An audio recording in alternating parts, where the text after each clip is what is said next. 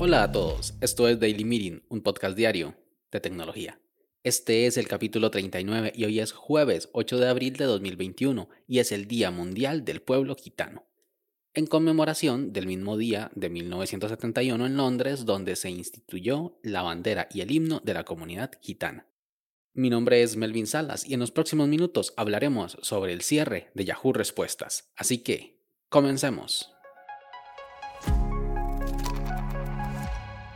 Yahoo fue en su momento uno de los grandes referentes de Internet, tanto por su nombre tan singular como su fama por ser pionera de Internet, ya que está entre nosotros desde 1994. Al principio pretendía ser una guía de Internet, es más, se llamaba Jerry's and David's Guide of the World Wide Web. Y era eso, una simple lista de enlaces a otras web importantes o interesantes, Luego sí se llamó Yahoo, implementó un buscador y empezó a hacer más cosas y a sacar más productos como My Yahoo, Yahoo Travel, Yahoo Sports, Yahoo Games, Yahoo Calendar o Yahoo Messenger.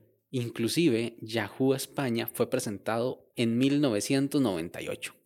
Pero desde el 2000 no ha hecho más que cometer errores y si no ha caído ha sido por el peso de su nombre, porque Yahoo es conocido por todos, pero realmente utilizado por pocos. Algunos de sus errores han sido no comprar Google en 1998, y la razón es que Google siempre tuvo una filosofía de llevar a los usuarios a la web que querían rápidamente, mientras que Yahoo estaba más enfocado en sus servicios y quería que utilizaran sus productos lo más posible. Luego, no comprar Google en el 2002, sí, otra vez, y esta segunda vez por no ofrecer más dinero, Larry Page y Sergey Brin querían 5 mil millones de dólares y Yahoo lo más que le ofreció fue 3 mil millones. No comprar Facebook en el 2006. Igual que con Google, le ofrecieron mil millones de dólares a Mark Zuckerberg y él quería un poquito más y no se lo ofrecieron. Y tal vez la última podría ser que no se dejaron comprar por Microsoft en el 2008, ya que Microsoft ofreció 40 mil millones de dólares y Yahoo creía que valía mucho más.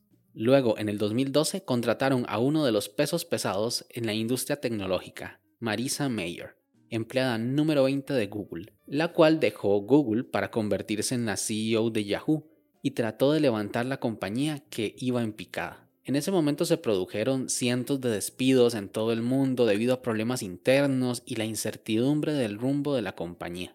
Así fue como en el 2016 ocurrieron dos grandes eventos.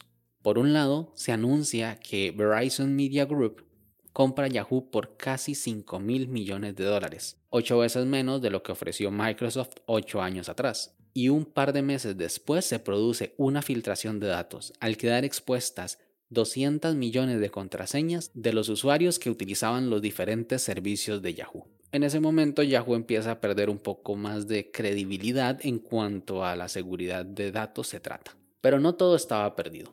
La empresa tiene un gran nombre, una gran historia y todavía tiene tiempo para reinventarse y salir a flote. Sigue en operación y hace cambios constantes en sus productos y servicios para seguir siendo relevante. En el 2019 hizo un cambio muy importante, muy interesante y oportuno sobre su marca. El análisis de ese nuevo logo pueden verlo en el video de Marco Creativo en el cual dejaré el enlace en las notas de este capítulo.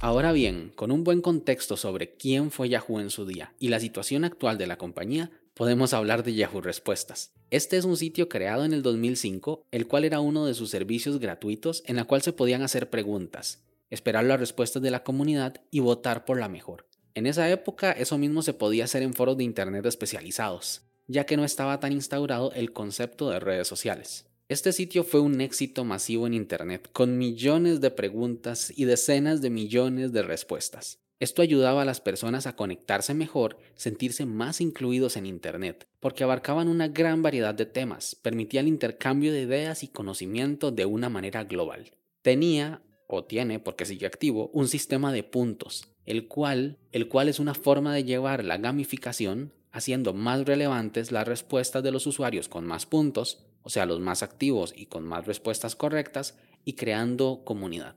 Pero los gustos y modas cambian, y en Internet a una velocidad mayor. Yahoo Respuestas ya no es tan relevante.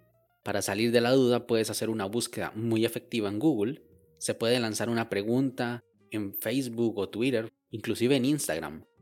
¿O acaso recuerdas la última vez que pensaste, oh, tengo esta duda, ya sé, la pondré en Yahoo Respuestas para que alguien me la responda? Pues como que ya no, ¿verdad?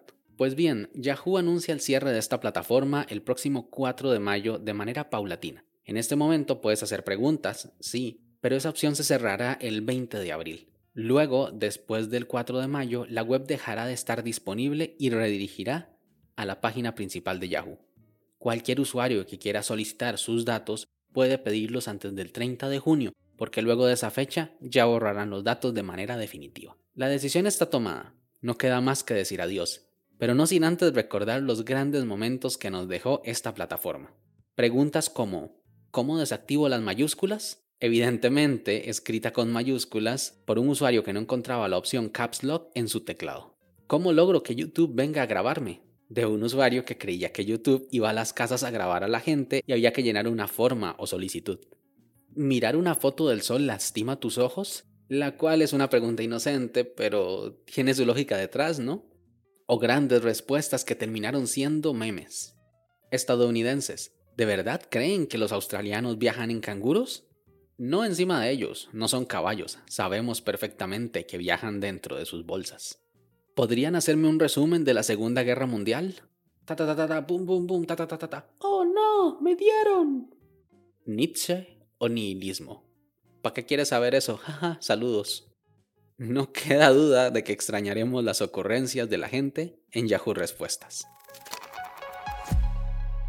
Sin más, este episodio llega a su fin. Si quieres estar atento sobre los capítulos futuros, no olvides suscribirte desde tu aplicación de podcast favorita. También puedes escribirme por Twitter, arroba Melvin Salas, o conocer más sobre este proyecto en melvinsalas.com barra podcast. Nos escuchamos mañana viernes. Hasta luego.